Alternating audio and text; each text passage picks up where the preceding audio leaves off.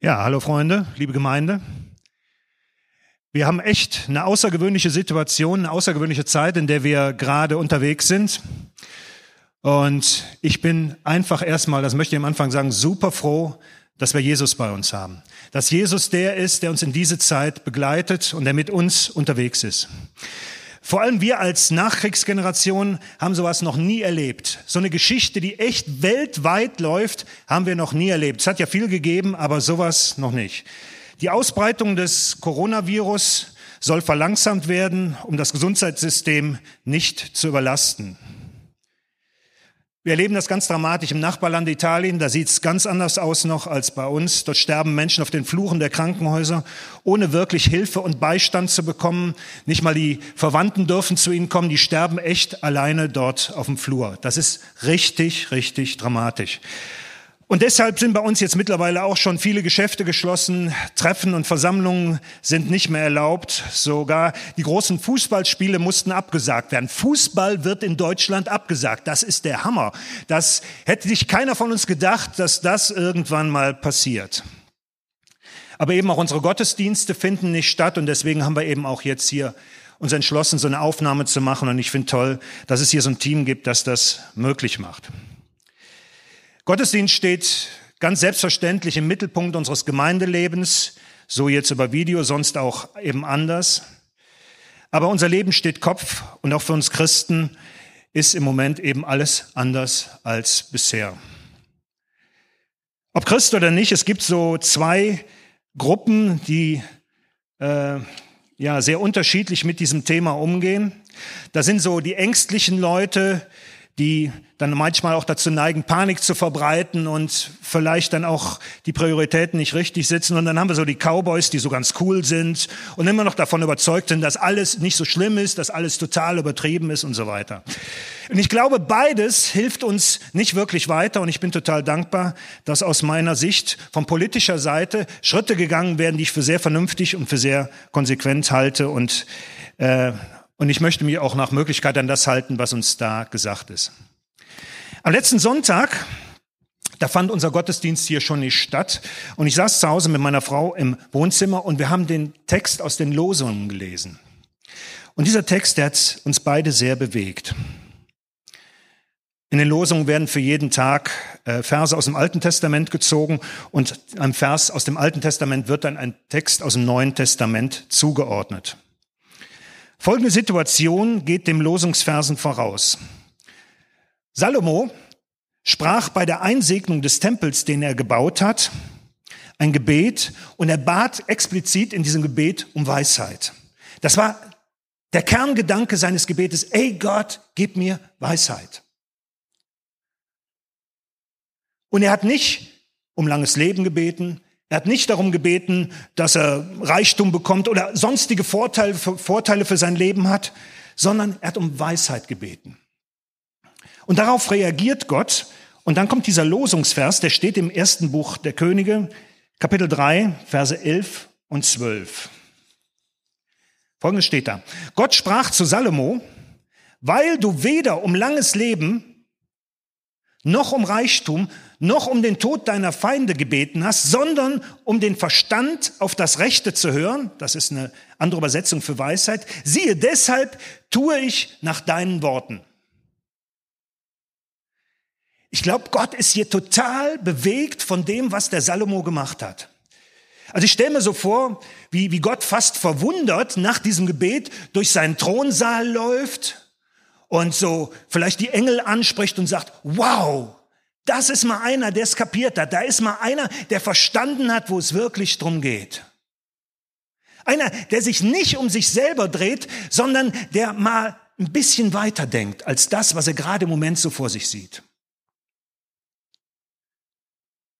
Gott sieht, dass Salomo hier Prioritäten setzt, dass Salomo Dinge fokussiert, die wirklich wichtig sind. Und was ist die Priorität, die Salomo in seinem Gebet setzt? Er, statt selbst zu definieren, was dran ist, auch für ihn selbst gut ist, bittet er Gott um Weisheit. Das heißt, er bittet um einen klaren Verstand, der sich an Gottes Willen orientiert. Salomo hat ganz klare Prioritäten hier. Er sieht auf der einen Seite das, was er sich wünscht. Ganz klar sieht er das. Und auf der anderen Seite sieht er, wenn ich mich an das halte, was Gott will, ey, dann bin ich auf der sicheren Seite, dann ist es wirklich gut. Und Salomo lässt damit offen, ob sein Leben lang oder kurz ist, ob es bewahrt ist von den Feinden oder ob es ihm finanziell auch entsprechend gut geht oder zumindest so, dass es gut läuft. Das lässt Salomo alles offen und er sagt, ey, das lasse ich alles mal zur Seite. Ich möchte meine Priorität dahin setzen, dass ich das tue, Gott, was du willst und dazu muss ich wissen, was wirklich das Richtige ist. Wir können das Gebet von Salomo vielleicht ganz einfach zusammenfassen in, dein Wille geschehe, du weißt am besten Bescheid. Salomo sieht weg von den Umständen auf Gott hin und vertraut auf dessen Wege und weiß, dass diese Wege gut und sinnvoll sind. Jetzt ist die Frage, was ist mit uns? Wie ordnen wir als Christen die aktuelle Situation ein? Was machen wir daraus? Eine große Gemeinde im Elsass, zu der ich familiäre Kontakte habe, eine Schwester von Mariana ist dort drin, ist auch als Krankenschwester dort unterwegs, arbeitet dort in einem großen Krankenhaus. Bei dem hat dieser Virus, dieser Coronavirus eingeschlagen wie eine Bombe. Absolut unverständlich. Bei einer Konferenz wurden einige hundert Personen infiziert, 50 Personen in Lebensgefahr, so war es zumindest vor zwei Tagen noch. Eine ganze Reihe sind bereits gestorben. Der Pastor selbst lag in Lebensgefahr, hat mittlerweile überwunden, ist jetzt wieder zu Hause. Seine ganze Familie ist infiziert. Unglaublich, was da passiert ist. Das ganze Land, ganz Frankreich kennt mittlerweile diese Gemeinde. Könnte man auch sagen, ist eine gute Werbung, aber ich weiß nicht, ob das jetzt angebracht ist, so darüber zu denken. Wir merken an so einer Stelle, wenn wir das hören, mit gut gemeinten Bekenntnissen kommen wir hier irgendwie nicht weiter und verstehen können wir das schon lange nicht. Aber gerade jetzt sind wir gefragt, was unser Fokus ist sind wir gefragt, unseren Fokus zu schärfen auf das, wo es wirklich drauf ankommt. Auf den, der wirklich trägt. Auf den, der mit uns unterwegs ist. Die Frage ist, ob wir als Christen begriffen haben, dass es in unserem Leben wirklich um den richtigen Fokus geht. Dass es nicht zuerst um unser Wohlsein geht, darum geht, dass bei uns alles gut läuft und dann wollen wir mal gucken, was sonst noch möglich ist, sondern wirklich unseren Fokus zu schärfen auf den, der uns trägt. Das ist Jesus. Und wenn wir das glauben, dann tun wir das deswegen, weil wir wissen, dass Gott es wirklich gut meint, dass Gott die Liebe ist, dass Gott uns nicht vergisst, dass Gott uns gerade dann, wenn wir uns auf ihn konzentrieren, auch die Möglichkeiten, uns zu helfen, weiter eröffnet. Dem Alten Testament wurde dieser Vers entnommen, in dem Salomo um diese Weisheit bittet. Und jetzt ist in den Losungen so, ich dachte es eben, da wird dieser äh, Text aus dem Neuen Testament zugeordnet und folgender äh, Vers wurde dort zugeordnet und zwar ein Vers, den die meisten Bibelleser kennen, der steht in Matthäus 6, Vers 33. Da steht, trachtet zuerst nach dem Reich Gottes und nach seiner Gerechtigkeit, dann wird euch alles andere, und jetzt sage ich mal mit meinen Worten, alles andere, was ihr braucht, zufallen. Auch hier ist der Fokus ganz klar auf Gott und seinem Wirken gesetzt. Aber all diese Verse machen uns auch immer wieder klar, dass, dass wenn wir das tun, auch in uns so eine innere Verkrampfung gelöst wird. Es geht hier nicht darum, dass Gott uns irgendwas vorsetzt und sagt, du musst das so und so machen und wenn du das so und so machst, dann bin ich mit, mit dir zufrieden, sondern Gott sagt, ey, löse deinen Blick mal von dem, was du hier und da siehst und was dir vielleicht Angst macht und wenn du das tust und wenn du zu mir schaust, dann löst sich in dir was, dann löst sich so eine Verkrampfung, dann kannst du weitersehen, dann kommst du selber zur Ruhe. Das heißt, Gott sagt uns hier etwas, damit wir auch persönlich Ruhe finden, damit wir in eine Gelassenheit kommen, um dann auch gute Entscheidungen zu treffen. Wer gute Entscheidungen treffen will, der braucht eine gewisse Gelassenheit, der braucht eine gewisse Ruhe über den Dingen, die man sehen kann. Vielleicht müssen wir uns selber so ein Gebet, dein Wille geschehe, in so einer Notzeit echt abbringen. Ich meine, die meisten von uns hat es jetzt noch nicht betroffen und das ist noch nicht so ganz nah dran und so wirklich vorstellen kann man das, kann man sich das nicht. Aber stell dir vor, ein lieber Mensch, den du hast, der liegt jetzt tatsächlich im Krankenhaus und du kannst ihn nicht besuchen gehen und du weißt nicht mehr, wie er, wie er versorgt wird. Und dann zu beten, ey Gott, dein Wille geschehe, da muss man schon drum ringen dass man wirklich da nicht in eine falsche Bahn kommt, sondern wirklich an Gott dran bleibt. Aber wenn wir uns dazu durchgerungen haben, dann dürfen wir auch spüren, dass dann Frieden kommt, eine Ruhe, eine Gelassenheit, eine Entspannung kommt. Ich möchte zum Schluss von diesem Input jetzt ein paar praktische Gedanken für diese besondere Zeit weitergeben. Es gibt sicherlich vieles, was man da sagen kann, aber ich sage das jetzt einmal aus Sicht eines Pastors für uns Christen, aber auch vielleicht dann noch das eine oder andere aus einer gewissen Lebenserfahrung. Diese Zeit ist eine Zeit, in der viele von uns gezwungen werden, immer mehr gezwungen werden, Aktivitäten zu reduzieren und Gewohntes zu lassen. Man kann vieles nicht mehr tun, was man eben so gewohnt ist und kommt so in eine Zeit, wo es einfach ruhiger wird. Und ich glaube, dass diese Zeit auch eine Chance ist, wirklich mal zur Ruhe zu kommen, in die Stille zu kommen. Mein Gefühl ist, dass Gott uns damit auch zwingt, einfach mal still zu werden, still zu halten, ihm die Möglichkeit zu geben, wirklich zu uns zu sprechen. Und deswegen möchte ich dich bitten, wenn du Jesus kennst, nutze diese Zeit, nimm dir Zeit zum Gebet. Zum Gebet alleine zum Gebet mit deinem Partner, wenn du einen hast, vielleicht zum Gebet mit einem Freund oder einer Freundin. Und wenn wir dann vielleicht irgendwann nicht mehr vor die Tür dürfen, dann nutzt das Telefon, nutz andere Medien, um dich äh, zusammenzuschließen mit anderen Leuten. Nutz diese Zeit zum Beten. Und das kann man ganz spontan machen. Jetzt in den Tagen geht's meiner Frau Marianne und mir immer wieder so, dass dann auf einmal einer sagt, du Frank, ich habe jetzt so einen Impuls, komm, lass uns mal gerade. Und dann stellen wir uns in die Küche zusammen und beten mal gerade fünf Minuten zusammen. Das kann man so machen. Man kann es auch anders machen machen, man kann es auch organisieren, aber nutzt diese Zeit, um Gott zu begegnen. Es ist echt eine Chance, die wir nicht vorbeigehen lassen sollen. Und wenn du betest, dann bitte Gott um diese Weisheit, mit diesen Dingen umzugehen. Wir merken das, dass wir teilweise wirklich auf uns gestellt sind, viel mehr als sonst, dass auf einmal vieles nicht mehr so funktioniert, wo man Ratschläge herkriegt, auch so diese großen Dinge, wo man irgendwas aufschnappen kann, sind nicht mehr da. Wir brauchen jetzt wirklich Weisheit. Und ob es immer gut ist, sich dann im Internet nach allem zu erkundigen, finde ich auch sehr fraglich. Wir brauchen wirklich Weisheit und Reife jetzt mit Dingen umzugehen. Und lasst uns Gott um diese Weisheit und Reife bitten als Christen.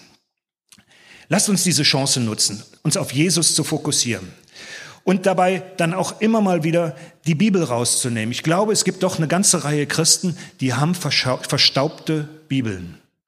Und ich glaube, das sollte uns nicht passieren. Unsere Bibeln sollten nicht verstauben. Hol deine Bibel raus, nutz diese Zeit, lies darin. Vielleicht liest du irgendwie ein Buch und fängst an, im Neuen Testament so ein kleines Buch neu zu lesen oder lass dich inspirieren. Les das Wort Gottes. Aus dem Wort Gottes kommt auch diese Weisheit heraus, die uns prägen will und die uns, ja, helfen möchte. Und das dritte, was ich habe, ist, alle, die Kraft und Gesundheit haben, und nicht im Rentenalter sind, sollten überlegen, wie sie den Menschen in der Umgebung dienen können. Das muss man mit Vorsicht machen, denn auch wenn man jung ist, kann man sich anstecken. Und es sind bei weitem nicht nur die Alten, die daran sterben, sondern man stellt mittlerweile fest, es geht auch in die andere Generation über. Aber da, wo Kraft ist, da sollte man das nutzen, um mit Vorsicht und mit Weisheit zu schauen, wo kann ich anderen Menschen helfen. Ich habe gehört, dass unsere Jugend sich schon überlegt hat, so Einkäufe zu tätigen und so. Und ich habe heute schon von jemandem, einer älteren Person gehört, die mich fragte, du Frank, kann ich eigentlich noch in ein Geschäft gehen? Und ich habe schon angeboten, einkaufen zu gehen. Ist eine Möglichkeit. Oder bist du in irgendeinem Job, wo du vielleicht in, in der Vergangenheit auch im Gesundheitswesen gearbeitet hast? Biete das doch an. Vielleicht muss dann der eine Partner aufhören zu arbeiten. Ist im Moment, glaube ich, gar nicht so schwierig. Und der andere kann kann irgendwo im Krankenhaus was anbieten oder solche Dinge tun oder überhaupt zu überlegen, wo ist Hilfe nötig? Und ich denke, wir werden in den nächsten Wochen noch ganz viel davon hören, wo Hilfe gebraucht wird. Und lasst uns gucken, wo wir diese Hilfe anbieten können. Lasst uns einen Unterschied machen und von Herzen einfach den Menschen helfen. Ich glaube gerade, auch das Helfen ist auch eine Methode, mit der Furcht anders umzugehen und ja, da entwickelt sich auch ganz anderes in unserem Herzen. Und ich glaube auch, dass es gut ist, auch äh, einfach da, wo wir Kontakte haben können, eben wie gesagt über soziale Medien, Telefon und so weiter, diese Kontakte zu nutzen. Aber macht's doch nicht wie ganz viele Leute, die dann in den Chats unterwegs sind und allen möglichen Kram und Käse und wirklich unnützes Zeug verbreiten, sondern lasst uns, wenn wir da unterwegs sind, gute Impulse setzen. Impulse setzen, die wirklich hilfreich sind. Impulse setzen, die, die Menschen weiterhelfen, die Mut machen und die nicht entmutigen. Und dabei musst du nicht irgendwas vorspielen und den Helden spielen, sondern du darfst dabei ganz ehrlich sein. Aber lasst uns nicht einfach mit den anderen nur rumlabern und die ganze Geschichte nur noch schlimmer machen. Jesus sagt, ihr seid das Licht der Welt. Das ist unser Job, das ist unsere Chance, das ist unser Sein. Und das vierte, was ich habe, ist, erledigt doch zu Hause mal die Dinge, die lieben geblieben sind. Du hast jetzt viel Zeit, der Keller ist aufzuräumen, das Wohnzimmer sollte schon lange gestrichen werden und ich weiß gar nicht, ob im Moment die Baumärkte auf sind oder so, aber keine Ahnung. Auf jeden Fall, guck mal, was möglich ist. Die Steuererklärung immer noch nicht gemacht. Ey, es gibt Möglichkeiten, wo du auf einmal Dinge in Ordnung bringen kannst. Nutz diese Zeit. Ich glaube, das Schlechteste, was uns im Moment passieren kann, ist, ist dass wir träge sind. Das lädt dazu ein, wenn man zu Hause rumhängt und einem vielleicht die Decke auf den Kopf fällt, dass man anfängt träge zu werden. Lasst uns nicht träge sein. Lasst uns äh, in Disziplin reinkommen, zu sagen, ey, ich will was aus dieser Zeit machen und einfach die Zeit nutzen, um einfach sinnvolle Dinge zu tun, vielleicht mal gute Gespräche zu führen, dich endlich mal hinzusetzen mit deiner Frau, vielleicht über ein paar Dinge zu sprechen, die dran sind. Es ist Zeit, Beziehungen zu klären. Das geht alles jetzt, das können wir alles machen. Es ist Zeit, euch zu bewegen. Vielleicht fangt ihr mal an, Gymnastik zu machen und den Bauch mal wegzukriegen. So ganz praktische Dinge kann man alles jetzt machen. Alles, was man schon immer machen wollte oder von dem man wusste, dass man es eigentlich tun soll, wäre doch eine gute Sache. Oder vielleicht bildest du dich weiter, fängst endlich mal an, irgendwas zu lernen oder so. Keine Ahnung. Also das sind jetzt so die Dinge, die, die so praktisch sind. Da könnt ihr selber überlegen. Und ja, und ein letzter Gedanke, mit dem möchte ich jetzt Schluss machen, ist, wenn du merkst, es ist alles irgendwie total trübe und gar nichts geht mehr und dir geht's wirklich schlecht, dann wäre mein Tipp, dann geh mal auf YouTube und gib ein Sean das Schaf. Und dann guckst du ein paar Folgen von Sean das Schaf und ich verspreche dir, dir wird es schon ein bisschen besser gehen. Das ist das, was Marianne und ich oft vom Schlafengehen gerade machen. Dann kommen wir mal auf andere Ideen und das kann ich dir auch nur empfehlen. Okay, das war so ein paar Gedanken von mir, aber ich möchte euch noch was anderes sagen. Vielleicht sitzt du jetzt da vor deinem Gerät und, und schaust dir dieses Video an und hast mir jetzt zugehört und denkst, ist ja alles gut und schön, was du da erzählst, aber ich kenne diesen Jesus gar nicht. Dann möchte ich dich einladen, da wo du jetzt bist, vor der Kiste, vor der du sitzt, einfach zu sagen, ey Jesus, ich spüre, da ist ganz, ganz viel Wahrheit dran und ich möchte dich kennenlernen. Ich möchte dir mein Leben geben.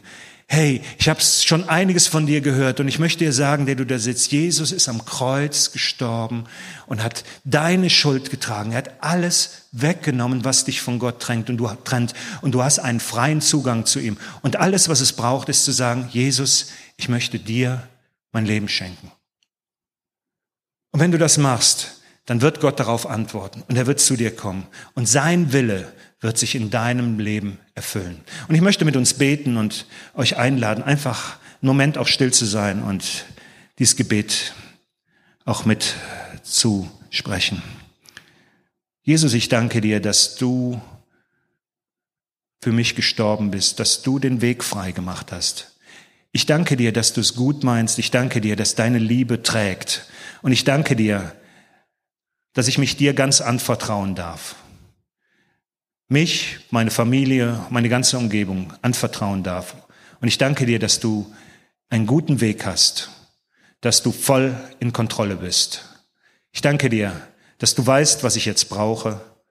Und ich bete um diese Weisheit, die ich brauche, um in dieser Zeit gut mit den Dingen und mit den ganzen Umständen umzugehen. Wirke du in deiner Kraft in meinem Leben und segne uns als Gemeinde. Und ich möchte euch segnen als Gemeinde, da wo ihr jetzt seid. Geschwister und Freunde, nehmt einfach diesen Segen von Gott und freut euch darüber, dass Jesus an eurer Seite ist. Amen.